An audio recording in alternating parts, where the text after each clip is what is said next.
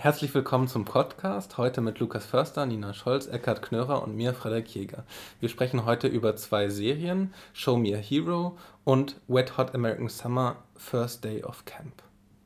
Wet Hot American Summer, damals war das der erste Spielfilm von David Wayne ähm, und es war ein Film, in dem damals relativ oder noch komplett zum Teil unbekannte Schauspieler ihre, eine, eine ihrer ersten Filmrollen hatten, die inzwischen zur zum Teil sehr großen Stars geworden sind.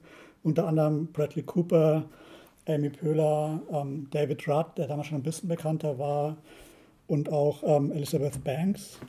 Und äh, heute, wo die alle extrem bekannt sind, aber eben auch 13 Jahre älter, gibt es diese Prequel-Serie, ähm, deren sozusagen also erster, auf den ersten Blick äh, größte Pointe darin besteht, dass alle Schauspieler, die ihre Rolle wieder aufnehmen, sich selber im selben Alter spielen wie in, äh, wie in diesem Film von 2001. Das heißt, sie sind, die Schauspieler sind 13 Jahre älter geworden, ihre, Figur, ihre Rollen aber nicht, sind sogar ein paar Monate jünger geworden, weil die Serie eben den ersten Tag eines Sommercamps beschreibt, während der Film den letzten Tag desselben Camps beschreibt. Das ist so ein bisschen der Zusammenhang. Noch dazu kommt, ähm, dass beides, Serie und Film, in den frühen 80er Jahren spielt. Also das ist auch ein bisschen eine, eine nostalgische Geschichte. 1981 genauer gesagt. Ja, und äh, das ist eigentlich das, das Setting. Also vielleicht also die zweite Pointe, die diese Serie hat, ist eben dieses First Day of Camp, was eben heißt, die gesamte Serie, die, also alle acht, alle acht Episoden spielen an einem Tag man sieht das dann immer über ähm, Uhrzeiteinblendungen von vormittags bis spät nachts. Die letzte Szene spielt dann am, ähm, ersten, am Morgen des folgenden Tages. Und das spiegelt auch wieder den Film, der genauso strukturiert ist, aber dasselbe natürlich in 90 Minuten macht, wo die Serie insgesamt vier Stunden dauert.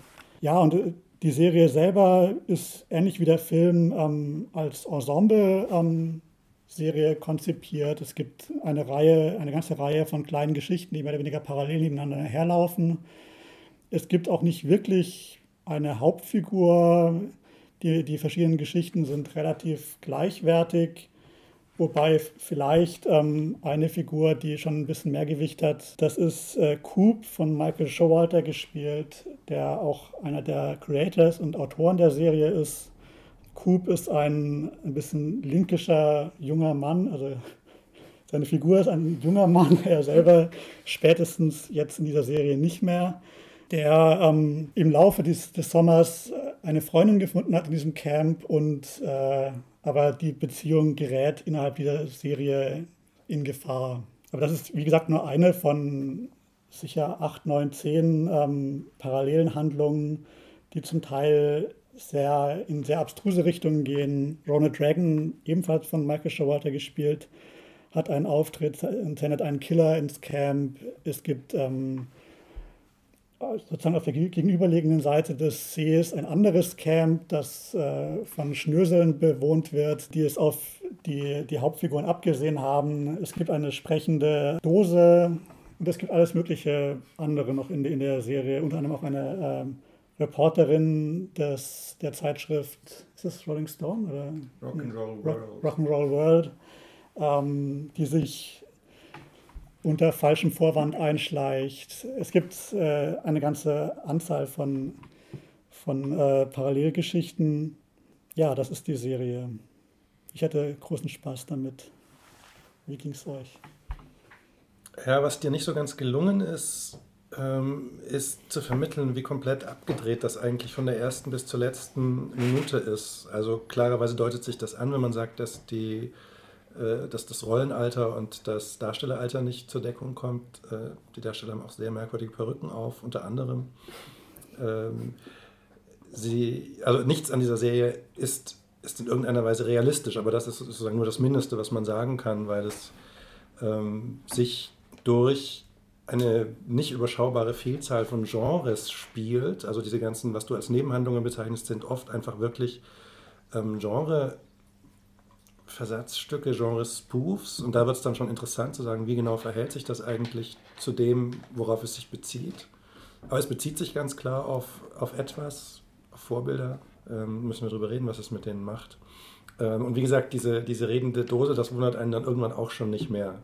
Äh, das ist in dem, das ist in dem äh, Subplot, wo, wo es um ein Industrieunternehmen geht, das Müll verklappt, äh, ganz giftigen gelben Müll, den man aber auch löffeln kann und es passiert nichts dabei. Was aber sagen von dieser Geschichte führt in einen Gerichtsfilm-Seitenstrang, der dann aber ziemlich weit ausgeführt wird. Und auf diese Weise werden aber auch andere Genres ähm, in diesen Strängen bedient. Ich habe auch noch nicht ganz den Wahnsinn erklärt. Ja, was ich total gerne mochte an der Serie ist eigentlich, also was, was du ja auch so gesagt hast, dass man eigentlich gar nicht richtig sagen kann, worauf bezieht sie sich. Also es gibt in diesen Unterplots ja in jeder Szene eigentlich immer noch mal, dass man merkt, jetzt wird eine Entscheidung getroffen, wohin läuft die Szene? Ist es eine Farce? Ist es eine Persiflage? Läuft es hier einfach so aus dem Ruder? Und man kann nie vorhersagen, in welche Richtung es eigentlich läuft. So, man kann immer nur so Sachen erkennen und dann ist man eigentlich schon wieder direkt beim nächsten.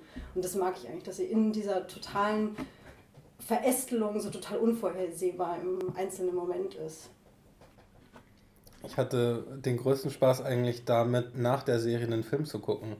Ich kannte den Film auch vorher noch nicht.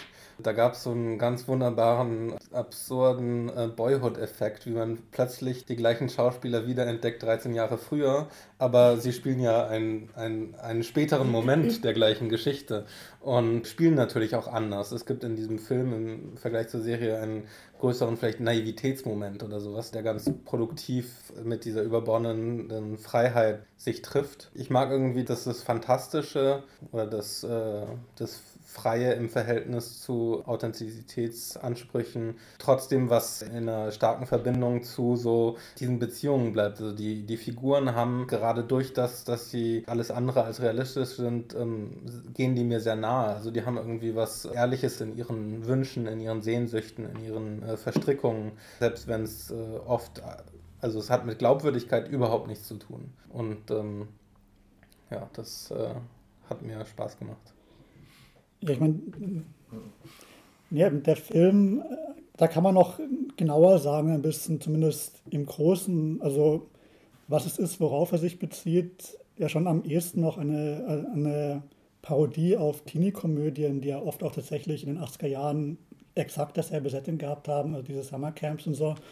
Ähm, das kann man tatsächlich bei der Serie nicht mehr so sagen, wie, wie ihr beschrieben habt. Das ufert in alle Richtungen aus. Und gleichzeitig ist natürlich auch ähm, sozusagen die Knowingness potenziert. Also eben auch einfach, weil die Serie um den Film weiß und sich die ganze Zeit auch auf diesen, ähm, also nicht nur auf die, die, die, sozusagen die ersten Objekte der Parodie, der, ähm, der Parodie bezieht, sondern auch also auf das Wissen um diesen, diesen anderen, diesen Film, den es da noch gegeben hat, einmal das ist natürlich ein, ein äh, das potenziert natürlich diese, diese intertextuellen Effekte und also da würde ich auch sofort verstehen, wenn das manche Leute nervt oder irgendwie dann auch irgendwann nicht mehr so richtig interessiert. Aber ich finde, das hat trotzdem eben in dieser, in dieser Konsequenz, in der diese Absurdität durchgezogen wird, hat das einen unglaublichen Reiz für mich. Und eine Sache, die wir noch nicht erwähnt haben, ist, ähm, dass es neben diesen ähm, inzwischen eher 40 als 30-Jährigen, die ähm, 16-Jährige spielen, gibt es im Film auch Teenager, die Teenager spielen. Also nämlich sozusagen die, äh, die jüngeren, ähm, äh, die jüngeren äh, Schüler, die in dieses Camp gehen, werden von ähm, von jungen Schauspielern gespielt, die zumindest ungefähr in dem Alter sind, in dem auch ihre Rollen sind. Und dieses, also auch das ist ein, ein weiterer Verfremdungseffekt, äh, dass eben in den gleichen Banks diese äh, zum Teil wirklich auch äh, bisschen ins Groteske gehenden Körper, gerade Michael Showalter ist fantastisch. Äh, also in der Art, wie sein Gesicht auch zwischen den beiden Filmen sich verändert hat und so weiter. Ähm, also wie die dann aufeinandertreffen, die Jungen und die Alten.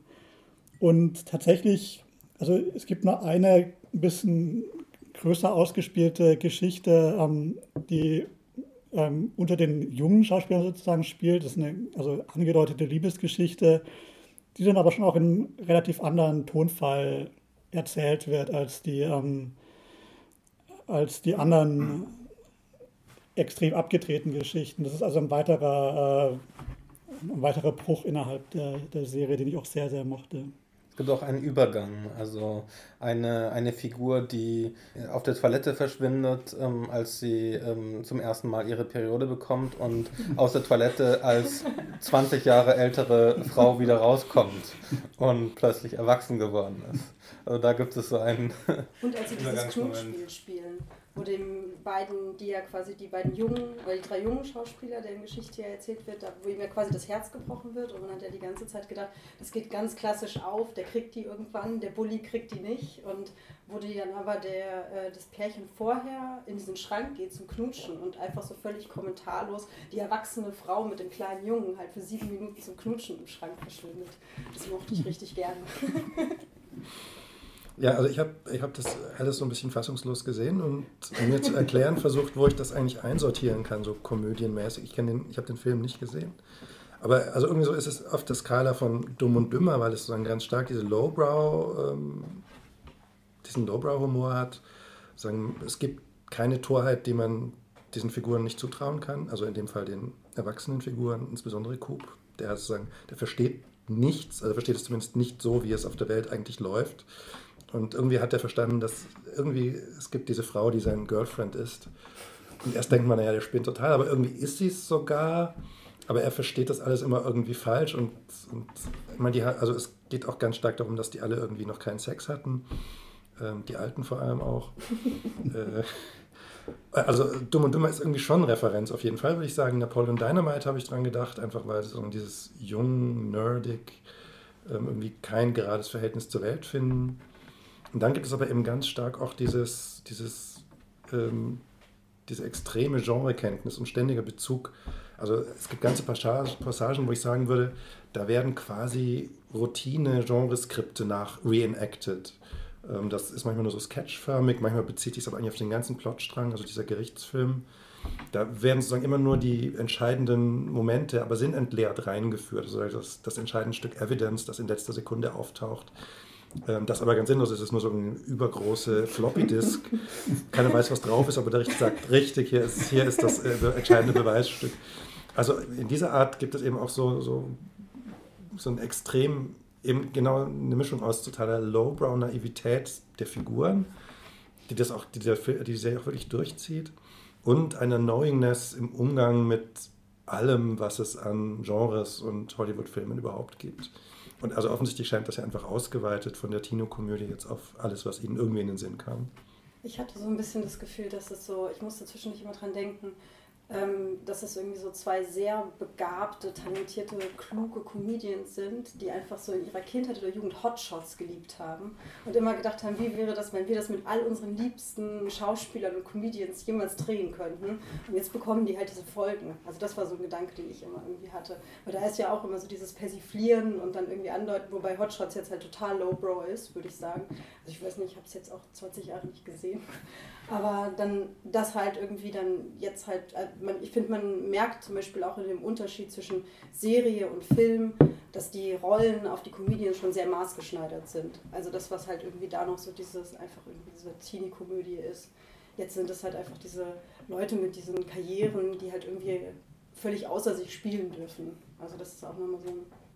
Und wahrscheinlich so ein paar Wunschkonzertzuwahlen gibt es auch. John Hamm, war der auch schon im nee. Film dabei? Nee. John Slattery, also, also sagen die drei Madman-Leute, die jetzt da dabei sind. Michael Serra war, glaube ich, auch, ne? Ich. Genau, der. Ja. Ja. Die Kammer waren alle drei nicht im Film, ne? Nee. Mhm.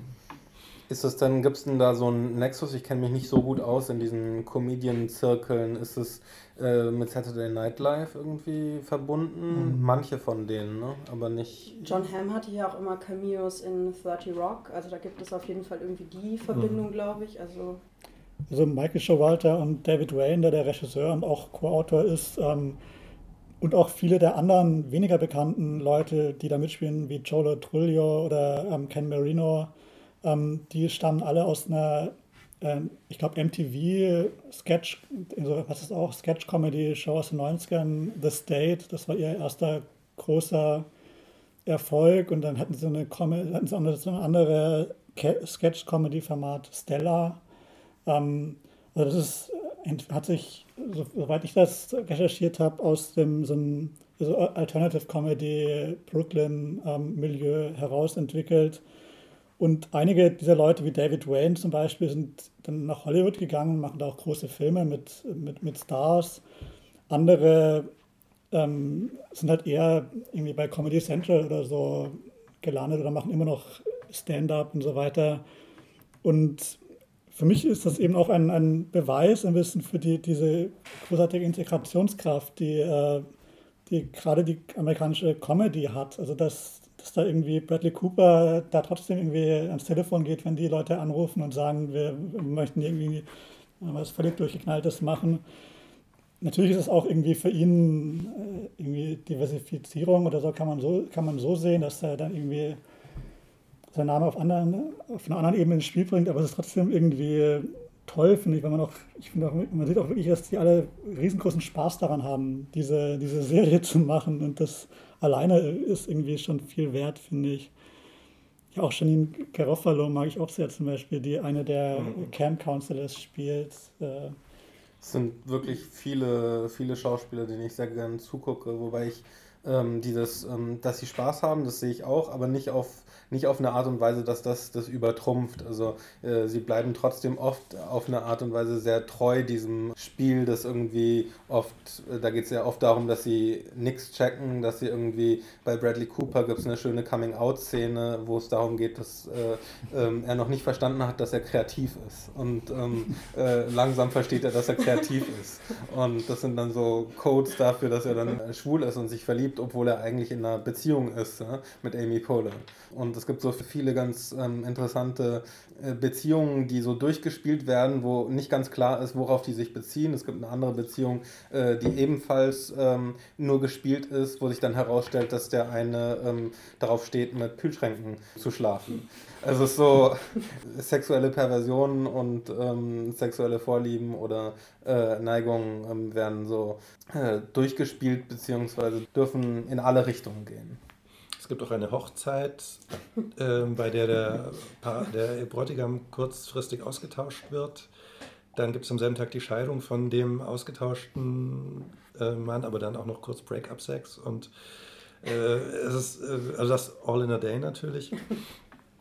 Aber das, also man könnte irgendwie eine ganze Fülle von Sachen noch erzählen, weil das passiert halt auch ganz viel die ganze Zeit, weil ja nichts davon irgendwie auf Glaubwürdigkeit oder irgendeine innere Plausibilität hin ausgewalzt werden muss. Das heißt, das ist eben ganz vieles in ganz in Kürzeln erzählt. Aber und das finde das, das find ich schon auch, man weiß nie so genau. Es ist eben, es gibt schon so Übertreibungshumor wie bei den Zucker oder so, aber manchmal passiert auch genau das, was man erwartet und gar nichts weiter. Manchmal passiert quasi überhaupt nichts. Manchmal gibt es aber dann doch wieder eine unerwartete Pointe, wie, wie bei dem, also das, diese Szene, wo er dann die Kondome in, dem, in der Drogerie kauft. Das ist irgendwie so eine blöde Sketch-Serie, ähm, wo dann so ein genau der erwartete Effekt, aber auch auf so eine richtig dumme Art umgedreht wird. Also das ist schon, man weiß auch nie so genau, wie der Comedy-Hase läuft in diesen, also das sind schon echt auch ausgebuffte Comedy-Experten. Was ich eigentlich auch immer total interessant fand, das ist mir gestern erst so eingefallen, weil das ist, das ist eigentlich für mich die einzige Serie, bei der das Netflix-Geschäftsmodell äh, für mich funktioniert. Also dass die ja immer so diese Serien, die irgendwann ausgelaufen sind oder wo es dann, also wo Fans sich dann halt nochmal so einen Nachfolger wünschen, dann ja quasi die Staffel drehen. Und ich finde das immer so ein bisschen so, muss das sein, muss das so ein paar Jahre später sein, aber hier, wo eh schon alles total anachronistisch ist und nichts stimmt, funktioniert es auf einmal, dass Netflix hingeht und nach 15 Jahren sagt, so, wir geben euch das jetzt. Also das ist zum Beispiel, also eine neue Gilmore Girls Staffel brauche ich zum Beispiel nicht. Also da brauche ich jetzt kein Bedürfnis nach Closure. Aber das, da läuft das. Du vielleicht nicht. Ach so, also, ja. naja. ich meine damit, dass es äh, ist ja irgendwie das zumindest das behauptete Prinzip ja, von ja. Netflix, dass es, äh, dass man irgendwie in, wenn man nur genug targetet irgendwie auf eine bestimmte ja, Zielgruppe, dass sich dann auch das rentiert, was sich für andere Sender nicht lohnt. Und das ist quasi das Prinzip wahrscheinlich lohnt sich Gilmore Girls ähm, äh, mehr als sich äh, Wet Hot American Summer ähm, ja, äh, First Day of Camp ja, äh, rentiert auf einer auf jetzt einer ja, ähm, auf einer Ebene von ähm, Erfolg oder Rentabilität, aber jetzt so nach ästhetischen Prinzipien oder ähm, äh, ja, dem, dem Spaßfaktor. Ja, genau, ich bin jetzt nicht nach Zahlen gegangen. ja, es ist schon interessant, dass das auf Netflix läuft. Also man kann natürlich einerseits sagen, okay, die haben den Algorithmus verarscht, indem sie einfach äh, alle prominent besetzt haben und dann jede Lizenz hatten, jeden Scheiß zu machen. Vielleicht ist es tatsächlich auch ein bisschen mhm. so, dass der Sender gesagt hat, ja, also wenn wir Bradley Cooper haben und John Hamm und wir haben all die. Aber andererseits äh, habe ich das ja eh noch nie geglaubt, dass Netflix tatsächlich wirklich durchrechnet, welche Zielgruppen und so. Das ist ja nur so ein Mythos. Und bei so einer Serie, ich meine, das hätte doch, also meine, wo sonst? Ja, ein Algorithmus, der diese Serie ausspricht. den kann man, den kann man nur anbeten und verehren. Ja. Aber ist das so? Also ich weiß nichts über die äh, Hintergründe, also wieso Netflix sich dazu entschieden hat, ähm, das zu produzieren. Habt ihr irgendwas dazu gelesen? Oder? Ich, ich weiß es auch nicht. Also so eine, eine Sache, die ich hatte, mit der ich es irgendwie ein bisschen vergleichen wollen würde, ist der Veronika Mars-Film. Also wo der, der, der Schritt natürlich genau der andere ist, dass man vom, also von der Serie zum Kinofilm geht. Also bei Veronika Mars war es eine Serie, die ähm, in im Network-Fernsehen nicht funktioniert hat, aus, aus ästhetischen Gründen auch, würde ich sagen.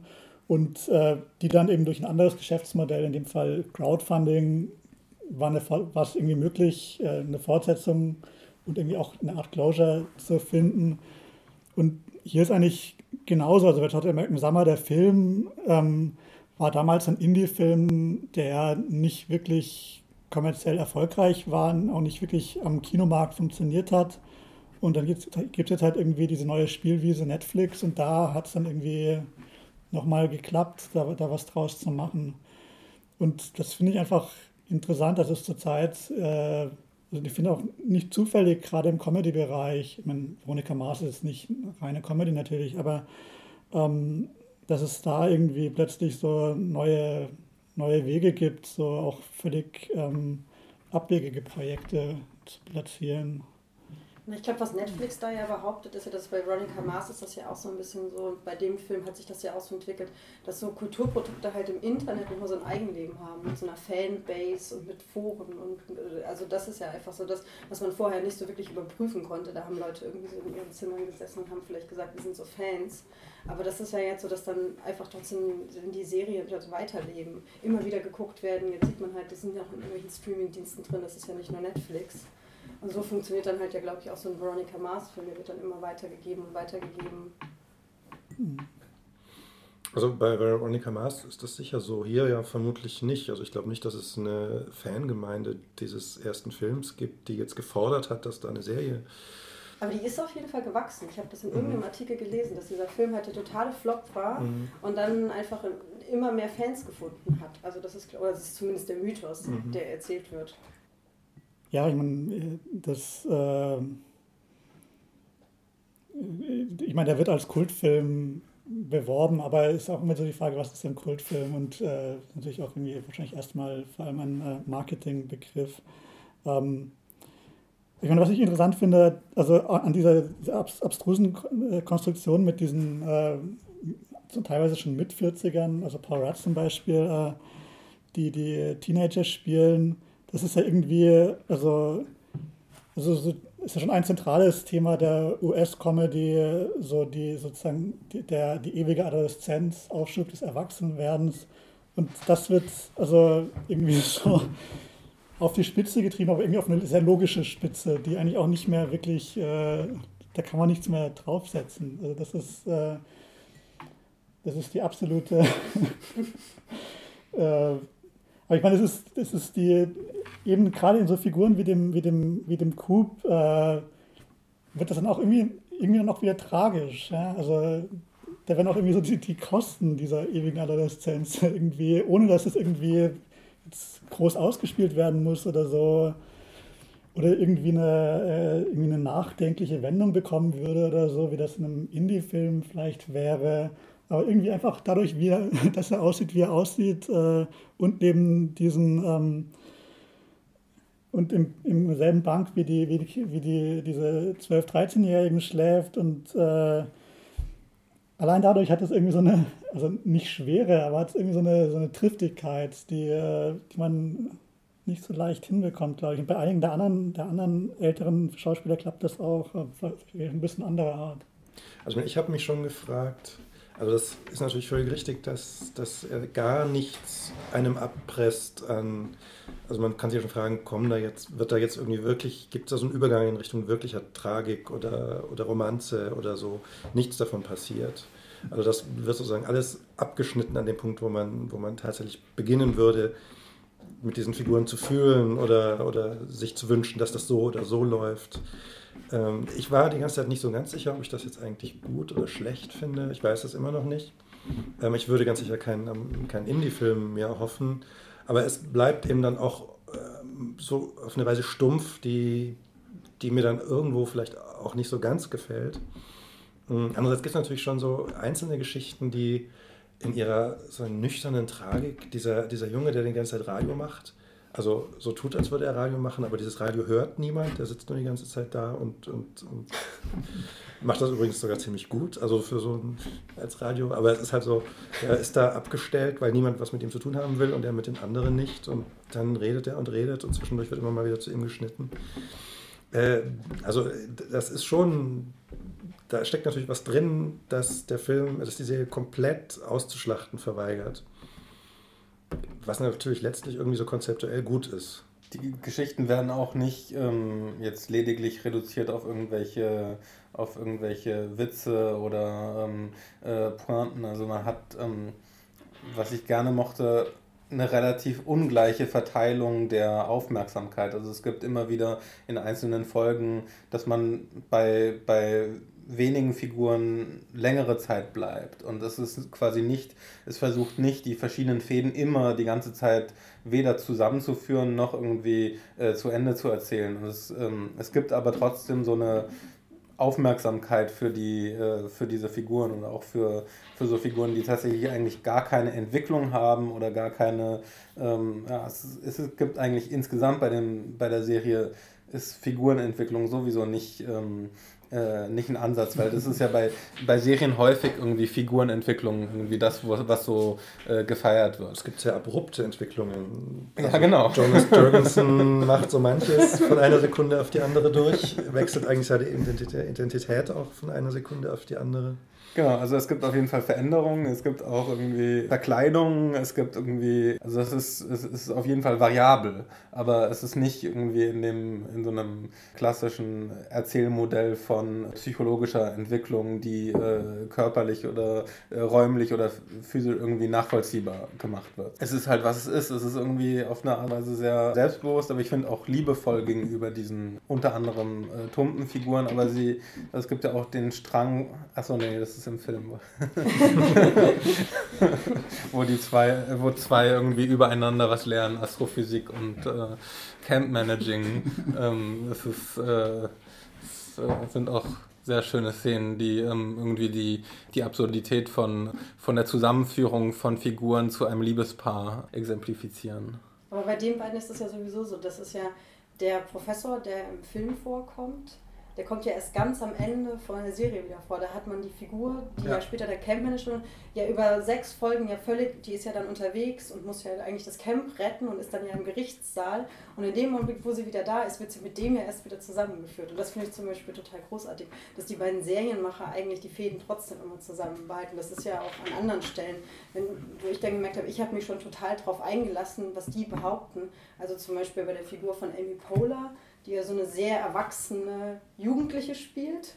Und dann hat sie was mit dem, der zum Inszenieren kommt, mit diesem Theaterdirektor. Und in dem Augenblick, wo der mit ihr nach New York will, sagt sie zu dem, aber ich bin ja erst 16, das geht ja gar nicht, das wäre ja nicht legal.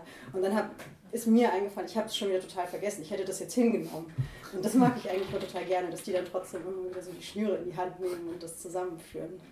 Es ist, oft nicht auch, es ist oft auch gar nicht klar. Ne? Also ja. man erfährt bei manchen Figuren tatsächlich erst, wie alt sind die, keine Ahnung. Ja. Bei, bei der Reporterin, die behauptet irgendwie 23 zu sein, 24. und, eine, und meint so, äh, sie könnte aber auch eine 16-Jährige spielen und alle äh, Kollegen glauben ihr das auf ein Haar wedeln und ein nach hinten gucken hin. Ich habe sofort gegoogelt, wie alt Elizabeth Banks eigentlich wirklich ist. Wie alt ist sie? 41.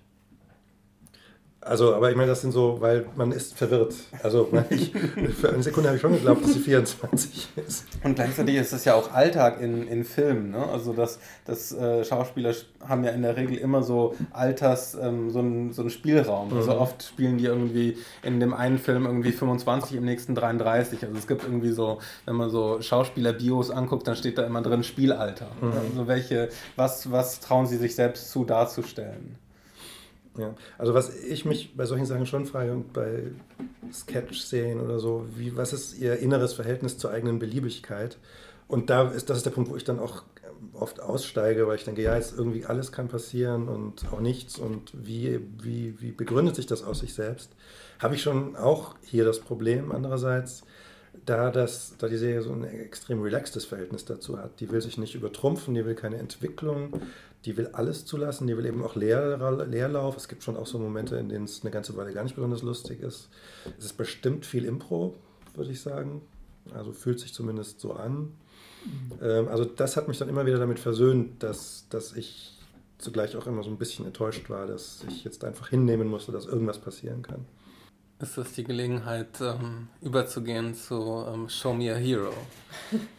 Ähm, genau, die Serie wollte uns ähm, Eckhart kurz vorstellen. Ja, wo ich auch, ich habe auch nachgegoogelt, ähm, wie alt Oscar Isaac eigentlich ist, der Hauptdarsteller. Der spielt nämlich einen 28-Jährigen und ist 36.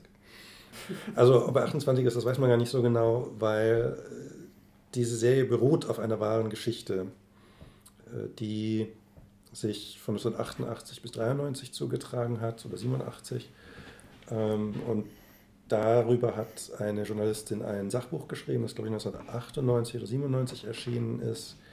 Und daraus haben nun ähm, David Simon und sein Co-Autor Sorcy oder so ähm, jetzt eine Miniserie gemacht äh, in sechs Folgen, ah, knapp eine Stunde. Äh, und entstanden ist das wohl schon so parallel zu The Wire. Also das Projekt gab es schon die ganze Zeit. Sie haben kein, keine Finanzierung gefunden.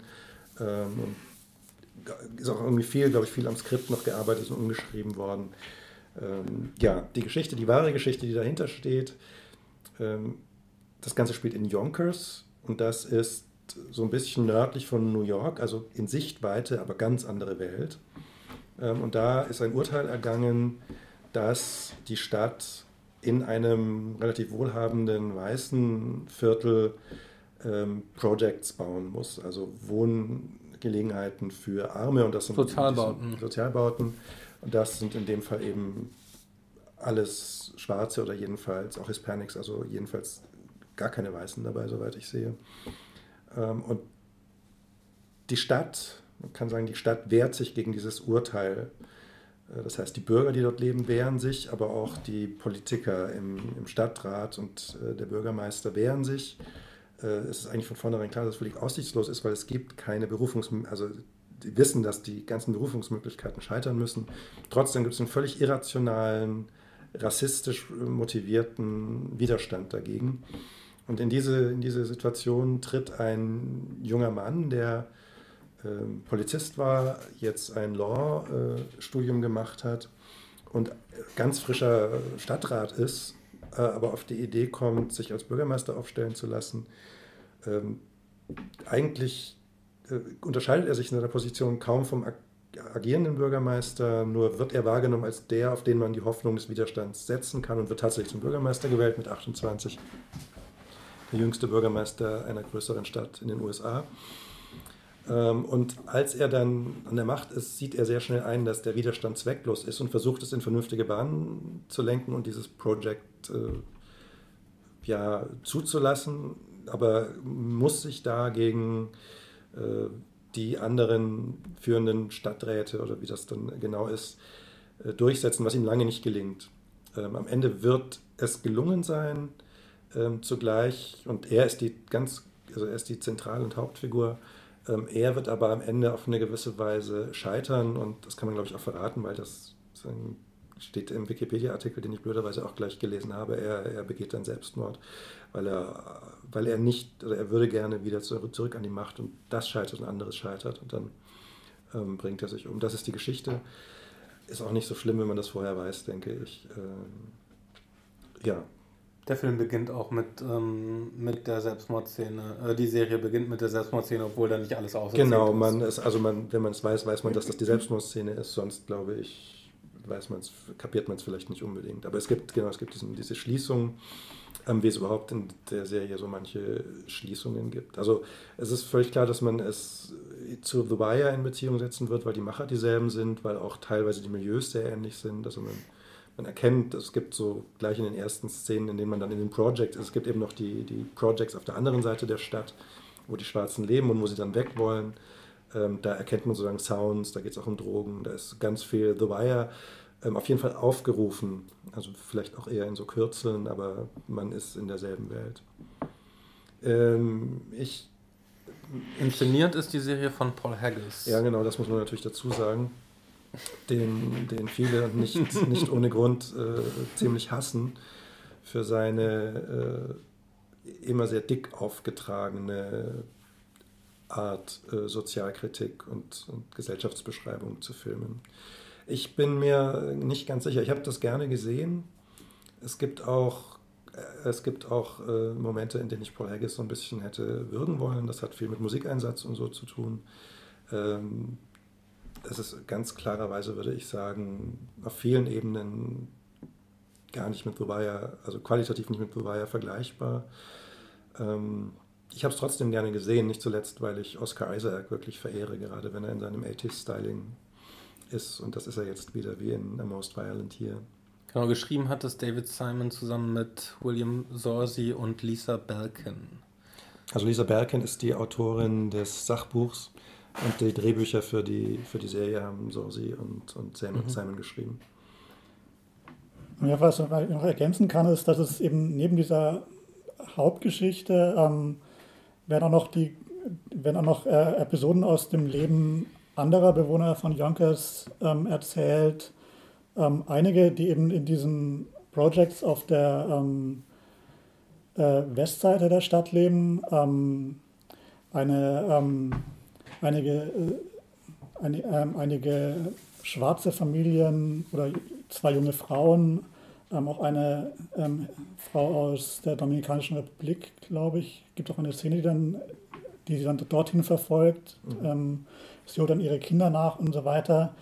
Und äh, auch da, und eine Geschichte beschäftigt sich auch mit einer, ähm, also einer Frau aus dem Ostteil der Stadt, einer, einer, ähm, also einer Weißen, die erst extreme Gegnerin äh, dieser, dieser Baupläne ist und die sich dann im Laufe der Serie ähm, praktisch ihre Einstellung wandelt und ähm, auch ein, ein Community-Programm ähm, unterstützt und mitarbeitet, das äh, helfen soll, äh, diese, ähm, diese Projects sozusagen in der Stadt zu verankern.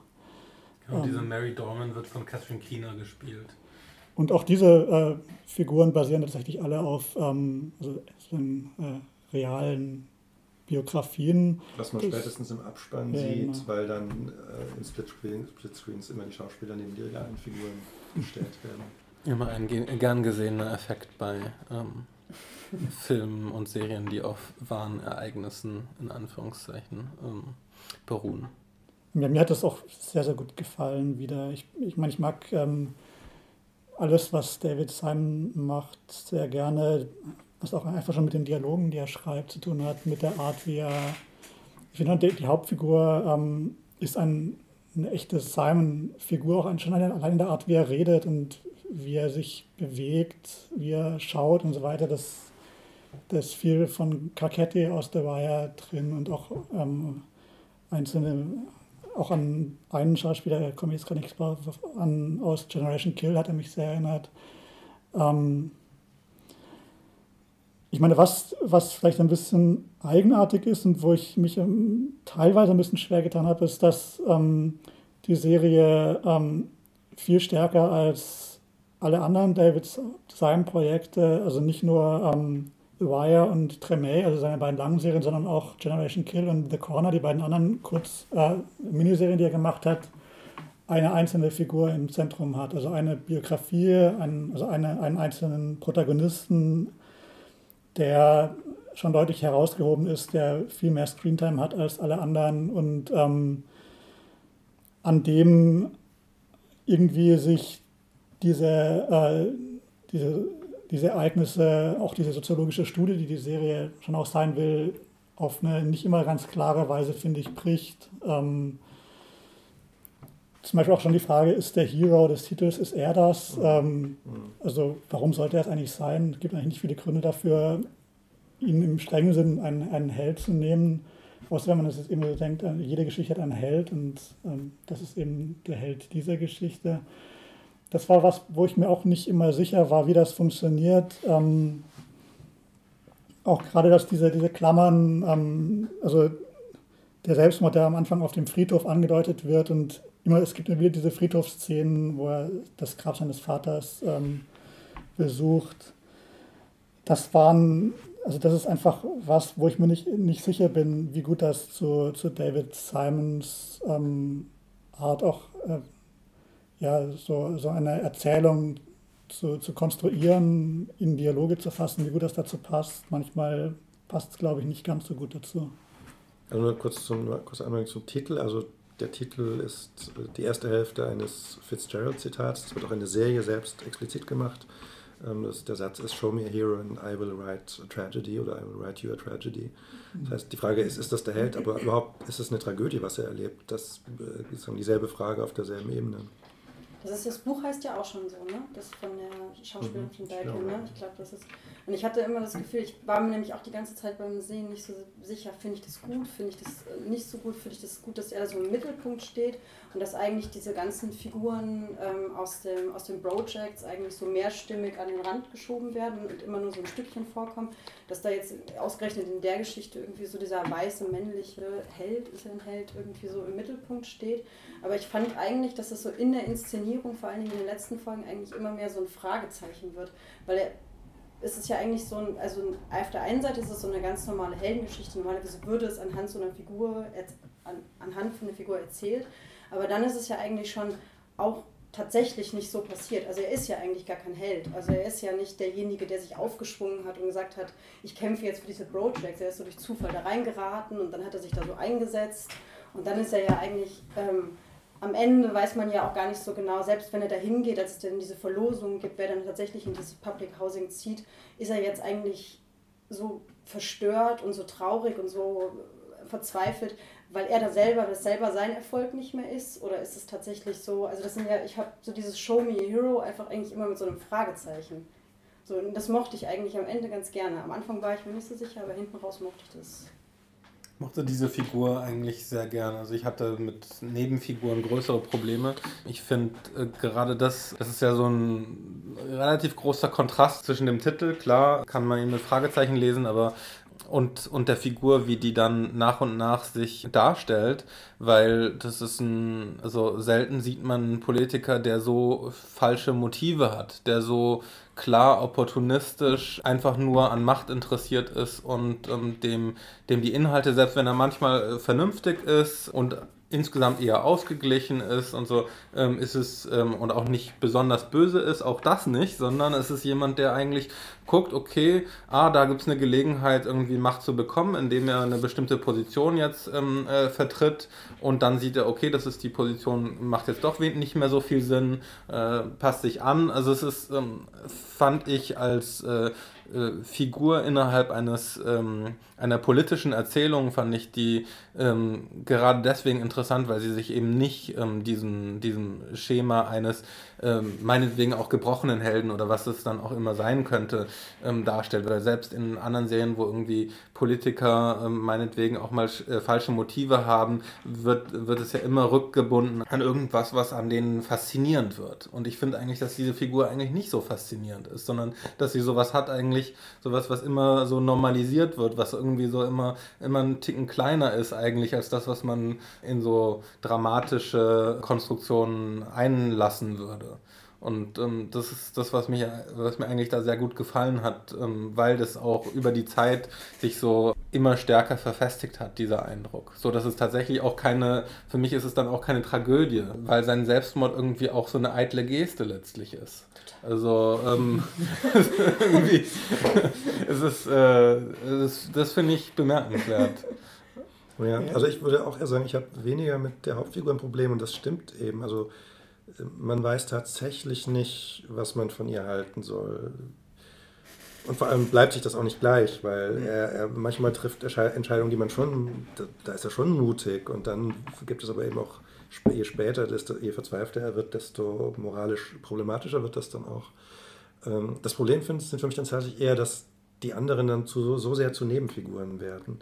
Ich hatte echt Schwierigkeiten, die so auseinanderzuhalten. Und ich glaube, es ist nicht nur meiner Unaufmerksamkeit geschuldet, sondern das, also ich habe ja, ich habe grundsätzlich kein Problem mit, mit dem stark soziologischen, aber auch didaktischen Zug von Simon-Sachen.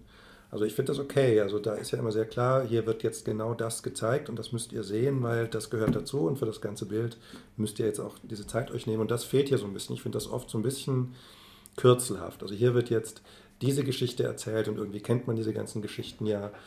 Und da bleibt von diesen Figuren kaum viel anderes übrig als die Geschichten, um die es da jetzt geht. Es ist gut, diese Geschichten zu erzählen, ja. die müssen auch erzählt werden, aber es gibt so eine gewisse Disproportion eben dadurch, dass dann doch nicht so viel Zeit ist in so einer Miniserie. Am Anfang funktioniert das ja auch noch besser. Also mhm. ich, die ersten Folgen, das ist schon ein bisschen her, dass ich das gesehen habe, aber ich erinnere mich, dass es äh, am Anfang ja noch so ist, dass die alle die Geschichten sehr für sich stehen. Eben genau mit der, äh, mit der Mutter, die ihre Kinder in die Dominikanische Republik schicken, die wird dann weiter im Hintergrund, mit der geht man ein Stück oder so. Aber am Ende geht es ja eigentlich nur noch um ihn und um den Umzug. Und das ist dann so ein bisschen Hauruck. Also welche Figur ich zum Beispiel auch überhaupt nicht mochte, ähm, ist die, ähm, diese weiße Nachbarin. Ich fand das so eine, so eine tiefst moralische Figur. Das ist so quasi die einzige Figur von der Gegenseite. Und die wird dann so bekehrt. Und am Ende gibt es dann dieses kitschige Bild, wo die dann vor den, vor den Häusern sitzen. Also da bin ich so, ich, man wusste eigentlich von, also zumindest ich hatte das Gefühl, man weiß von der ersten Folge, wo die Figur hingeht. Weil dann ja immer so dieses noch ein bisschen mehr Skepsis reingelassen wird und noch ein bisschen mehr Skepsis, das war mir so, die war mir als Figur überhaupt nichts.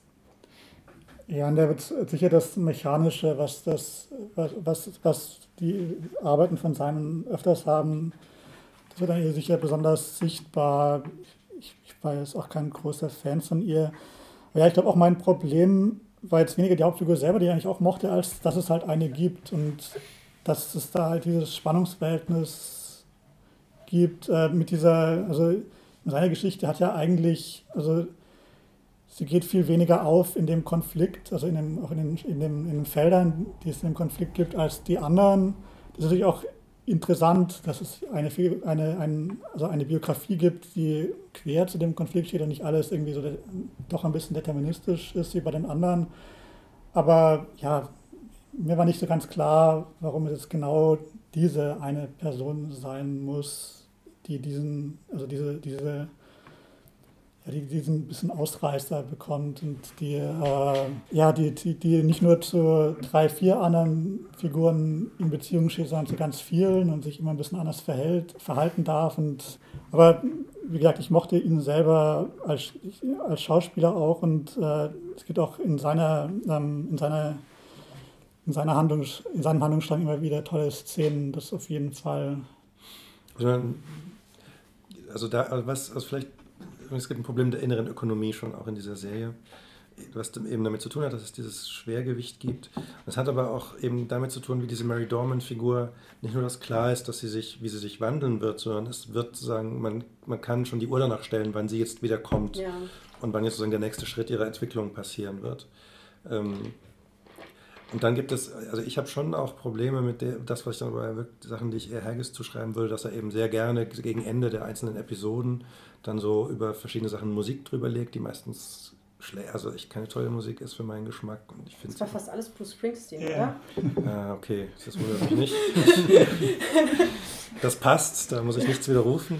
Ähm, und das passt aber eben auch. Also man kann natürlich sagen, okay, es gibt, man kann Springsteen gut verteidigen, ähm, aber das ist einfach das Stück zu viel. Äh, weil es nochmal sagt, was man sowieso schon sieht. Und dann geht es auch noch äh, auf so eine bestimmte Form von Stimmungsproduktion, die da Sachen amalgamiert, die eigentlich in der Serie nicht amalgamiert gehören. Sondern eigentlich. Also mir, mir ist es eine zu geschlossene Erzähldramaturgie. Mir fehlt da irgendwie so ein bisschen erzählerischer Freiraum und Sprawl und dass, dass einfach mal Sachen an der Ecke irgendwo hin erzählt werden, wo es jetzt nicht mehr in der Funktion oder Ökonomie dient. Und das finde ich umso erstaunlicher, weil es halt wirklich auf, auf, real, auf eine realen Geschichte mhm. Bemüht, äh, beruht, wo man sieht, da ist jetzt irgendwie zu viel Mühe reingesteckt worden, sie zu einer runden Sache zu machen und zu einem runden Projekt. Aber das, das muss nicht im Widerspruch stehen. Also ähm, kann ja gut sein, dass man da ge genau deswegen, weil es auf was Wahren beruht, irgendwie dann ähm, Sachen zu sehr herauspickt oder glaubt, man muss sie jetzt auf eine bestimmte Weise erzählen. Also ich finde, also ich habe Riesenprobleme mit den Leuten, die in den Sozialbauten wohnen und dann irgendwie in andere Sozialbauten ziehen wollen. Also da gibt es ähm, verschiedene Figuren.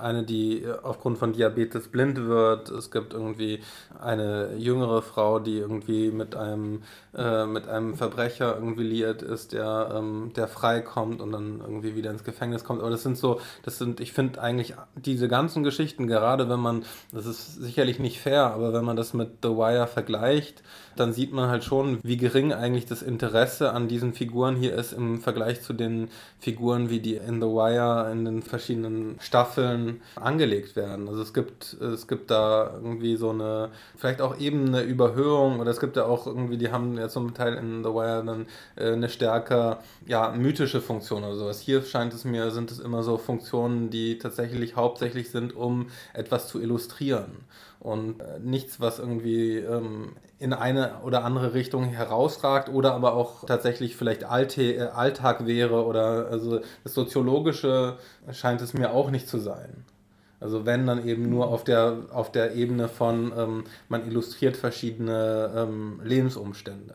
Ich, ich würde sagen, das ist äh, klassisch soziologisch. Also es geht um ähm, die Art, wie Menschen, also wie Wohnraum gestaltet ist, also ich glaube, die Serie ist da wirklich, geht, die Serie dreht sich da genau um das, um was sie sich zu drehen behauptet sozusagen. Es geht um diese Wohnung, um das Wohnungsbauprojekt und klar, irgendwie ist das, kann man das determinierend finden, dass, ähm, dass irgendwie sich alles, was diese Figuren machen, ähm, ja, auf von ihr, von den Lebensumständen ableiten lässt. Also Lebensumstände heißt halt konkret, wie sehen die Häuser aus, in denen sie wohnen, wie sehen die Wohnungen aus. Zum Beispiel gibt es immer wieder Szenen, in denen es ähm, in den, also in den alten Sozialbauten, die, ähm, die eben noch sozusagen auch auf die falsche Art gebaut sind, sieht man immer, die Kamera geht durch die verdreckten Gänge durch und dann gehen sie in die Wohnung rein und da öffnet sich dann plötzlich ein anderer Raum. Man sieht, die, die haben da irgendwie versucht, die Wohnungen, in denen sie dann wirklich leben, irgendwie, ich meine, nach bürgerlichen äh, Vorbildern auszugestalten oder zumindest, dass das dann irgendwie, das, das sieht dann völlig anders aus als auf den Gängen draußen und das sind, das sind die Sachen, um die es der Serie geht, glaube ich. Also das ist natürlich soziologisch. Ja, ich habe halt den Eindruck, dass diese, dass diese Rauminszenierungen ziemlich anders funktionieren als in The Wire. Ja, ich hab, nee, klar, das ist nicht The Wire. Das, also ich, ich würde auch jetzt nicht. Äh, The Wire finde ich auch viel, viel interessanter als, als äh, Show Me a Hero. Das ist halt ein anderes, ein anderes Ziel auch, das die Serie hat. Ich glaube, was, so, was halt einfach so stark stört, oder mich zumindest so stark stört, ist halt diese Asymmetrie. Dass man halt auf der einen Seite dieses Show Me Hero und dann ist er eben auch der Hero irgendwie, der Behauptete. Also das ist ja immer noch so, also er ist ja diese Hauptfigur und da hat man so ein ganzes Innenleben und viele Motive und dann beobachtet man so sehr genau. Und dann hat man eben auf der anderen Seite in den Projects die Figuren, die halt von vornherein irgendwie Vehikel für irgendwas sind. Also wo man halt auch so weiß, wohin, wohin sich das so entwickelt, wenn die Tochter von den ähm, relativ, also so, so Mittelschicht Schwarzen dahin zieht mit ihrem Freund und dann wird die eben crackabhängig und dann zieht die wieder zurück ihren Eltern, dann zieht die wieder zurück und dann ist es aber so kurz abgebrochen und es wird dann auch so gar nicht auserzählt und dann hat man wieder irgendwie auf der anderen Seite ähm, Chris Isaac irgendwie als vermeintlichen Helden, wo dann wieder irgendwie so, der ist mit seiner Frau unterwegs und hat ein Innenleben und also das ist halt, glaube ich, was, was mich schon irgendwie gestört mhm. hat. Also wenn man halt schon behauptet, dass man halt das Leben dieser Menschen erzählen will und ihre Wohnsituationen und ihre Biografien und dann aber eigentlich immer irgendwie abbricht, dann hat man irgendwie so eine Behauptung auch nicht erfüllt. Das ist auch so eine Art von Aufsicht, also bei den, äh, sowohl bei den Räumen als auch bei den, bei den Nebenfiguren. Also ich habe den Eindruck, dass man da nicht weder analysiert noch auf Augenhöhe mit denen wäre. Ja. Also ich, also das klingt jetzt alles so negativ, weil eigentlich, also ich, ich habe es wirklich gerne gesehen und ich finde es auch nicht, es ist auch intelligent und es ist, es ist, es ist auch letztlich redlich äh, in, in der Grundanlage. Ähm, aber man hat, also ich habe halt den Eindruck, dass dahinter schon von der, in der Gesamtkonstruktion die Frage einer Sachbuchautorin steht, wie erzähle ich diese Geschichte so, dass daraus ein erfolgreiches Sachbuch werden kann. Und da gibt es so ein paar Rücksichten auf Darstellungen, die man nicht aus der Sache rechtfertigen kann, glaube ich. Das ist das, worauf wir jetzt immer wieder mhm. auflaufen. Ähm, zugleich äh, ist, es, ist es okay. Also wenn man, wenn man sich diese Frage stellt, dann ist das schon okay, das so zu machen. Ich meine, es ist ein bisschen, also es ist natürlich irgendwie, übernimmt die Serie in der Hinsicht vielleicht auch ein bisschen die, die Position der Stadtplanung. Also sie ist in der Hinsicht, wie sie, wie sie das aufbaut, wie sie auf die Figuren blickt, ist sie sicher eher auf der Seite der Stadtplaner als auf der Seite der Bewohner. Gerade eher auf der Seite, als auf der Seite der Bewohner, die in den Projects leben, leben am Anfang. Klar, das, das ist sicher so. Also, ähm, und das kann man sicher aus, einem gewissen, aus einer gewissen Perspektive der Serie auch vorwerfen, aber ich glaube, sie ist da der, aus der Perspektive doch auch ehrlich, weil sie zum Beispiel auch ähm, sehr unterschiedliche Perspektiven, also stadtplanerische Perspektiven vorstellt und ähm, das wird, sie hat, das stimmt sicher für alles, was sie macht, ein bisschen zu wenig Zeit. Also auch zum Beispiel eine der Figuren wird am Ende gesagt, die Theorien, die XY äh, über Stadtplanung hatte, haben sich alle bestätigt. Dann fragt man sich so ein bisschen, ja, äh, welche Theorien waren das jetzt genau? Der, der, das ist, äh, ich weiß nicht, den, den äh, Rollnamen nicht, das ist äh, dieser, der Mann Oscar mit diesem... Newman oder so, das ist der tatsächliche Name. Ja, der sieht auch ebenfalls genauso aus in, in echt. Ja, da haben sie sich überhaupt extrem viel Mühe gegeben, muss man sagen. Aber ich finde gerade da drin, dass man, wenn du sagst, irgendwie so, man ist da, die Perspektive ist eher die stadtplanerische, ist es trotzdem eigentlich inszenatorisch so ein bisschen ungenau, weil dann hätte ich mir zum Beispiel gewünscht, also man weiß zum Beispiel auch, was auch ähnlich vorhersehbar ist, dass alle dahin ziehen. Also dass selbst die, die jetzt nicht sofort ins Public Housing zieht, da schon irgendwie nochmal hinkommt.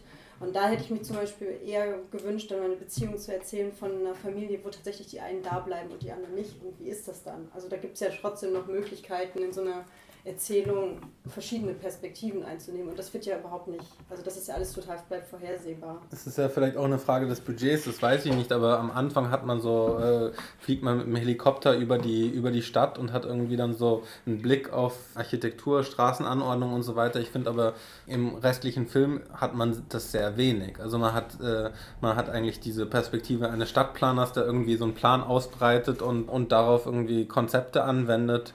Das ist gar nicht die Perspektive des Films. Dafür, also es ist, da geht es ja eher um die Konflikte, die von den verschiedenen Figuren ähm, repräsentiert werden.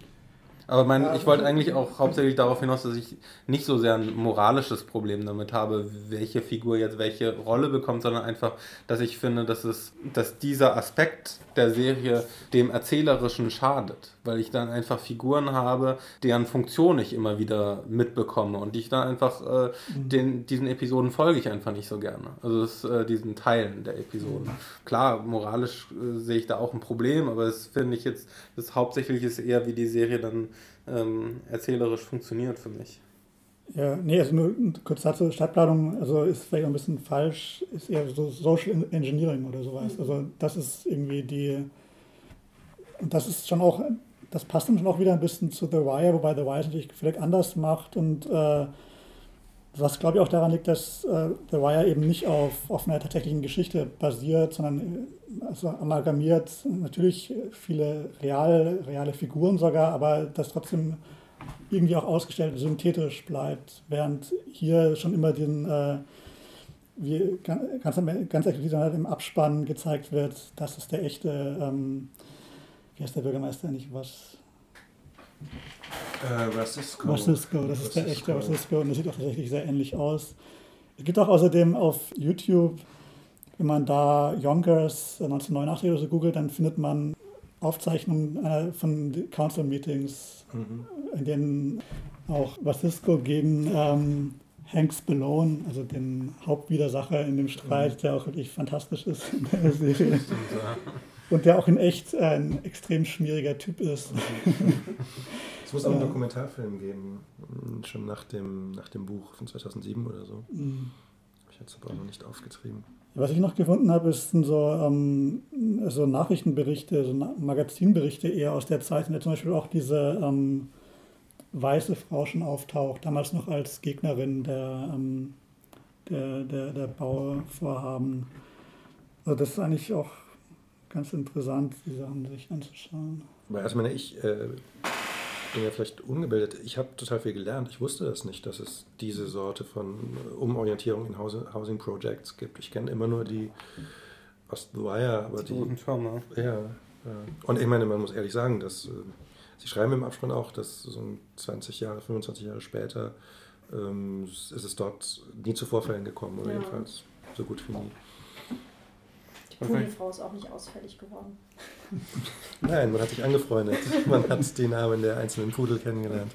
Und vielleicht noch einen kleinen Aspekt zum äh, Vergleich zu The Wire, der mir nur noch in den Sinn gekommen ist, dass vielleicht der größte Unterschied, jetzt abgesehen davon, dass es eine Miniserie ist, das andere irgendwie über äh, viele Staffeln geht, ähm, dass es ähm, dass es eine natürlich äh, mit Genre arbeitet und ähm, dass es hier nicht diese, diese ähm, sowohl Dramaturgien als auch Figurenfreiheit gibt, die man irgendwie in eine andere Mechanik überführt. Also ich finde, dass die, dass die, die Verschränkung von soziologischer Mechanik mit ähm, äh, Gangster- und Cop-Film äh, irgendwie ähm, eine völlig andere Dimension aufmacht, die, die, halt, es halt hier nicht gibt in diesem Bio- ähm, äh, Format. Ich meine, das ist schon irgendwie Politik, ähm, diese Stadtratspolitik und wer wann zustimmt und so, das, das ist natürlich schon irgendwie auch ein Genre und das wird auch relativ, also so sehr es eine wahre Geschichte ist, das, das spielt schon auch eine Rolle. Aber es stimmt natürlich, dass es sich irgendwie nicht so genreartig anfühlt. Also es gibt irgendwie diese, diese andere Triebfeder oder dieses andere Motiv, was immer, ähm, also ich finde ich find es halt relativ produktiv, wenn, ähm, äh, wenn man, wenn nicht nur das, was worum es geht, irgendwie das, das Beobachten, Analysieren und so weiter, was irgendwie der, vielleicht auch der didaktische Ansatz meinetwegen ist, dass, äh, dass der irgendwie noch von, von etwas anderem durchkreuzt wird. Und das, ähm, das sehe ich halt hier bei Show Me a Hero nicht so. Ja, also man, ja, man staunt manchmal so ein bisschen, wo, also wofür dann in der Nick Cisco-Geschichte so alles Platz ist. Also eben mhm. auch noch die, die, die Liebesgeschichte, die ja doch recht ausführlich und die Ehefrau ist ja auch interessant, also ist ja gar keine Frage. Absolut, ähm, ja. Äh, aber also man, eben man staunt so ein bisschen, wie disproportional es in gewisser Weise ist, äh, in welche Details von Details er erzählt wird und wie summarisch manches, aber das haben wir jetzt eigentlich auch schon gesagt. Aber andererseits ist es ja trotzdem auch so, wie du vorhin gesagt hast, es macht einfach wahnsinnig Spaß, Oscar Isaac beim Spielen zuzugucken. Ich bin normalerweise gar nicht so, eine, so ein Schauspieler-Fan. Also es gibt wenig Schauspieler, die mir tatsächlich auffallen und äh, dem gucke ich einfach richtig gerne zu. Das ist ja jetzt auch schon so ein bisschen eigentlich die dritte Rolle, die relativ ähnlich ist und wo er trotzdem einfach immer eine ganz andere Rolle spielt. Also die Ästhetik ist relativ ähnlich, aber die Rollen sind unterschiedlich. Und ähm, das ist dann so ein bisschen wie bei Wet Hot American Summer. Da gebe ich mich dann auch schon zufrieden, einfach so im Jetzt einfach so zuzugucken, wie er sich einfach gibt und was, wie er spielt und wie er das ausfüllt. Und das habe ich tatsächlich sehr selten. Wie ist das das Schlusswort für ähm, das heutige, den heutigen Podcast? Wir, wir preisen und loben Oscar Isaac. Da bin ich dabei. ich auch. Ende. Dann ähm, vielen Dank und bis zum nächsten Mal.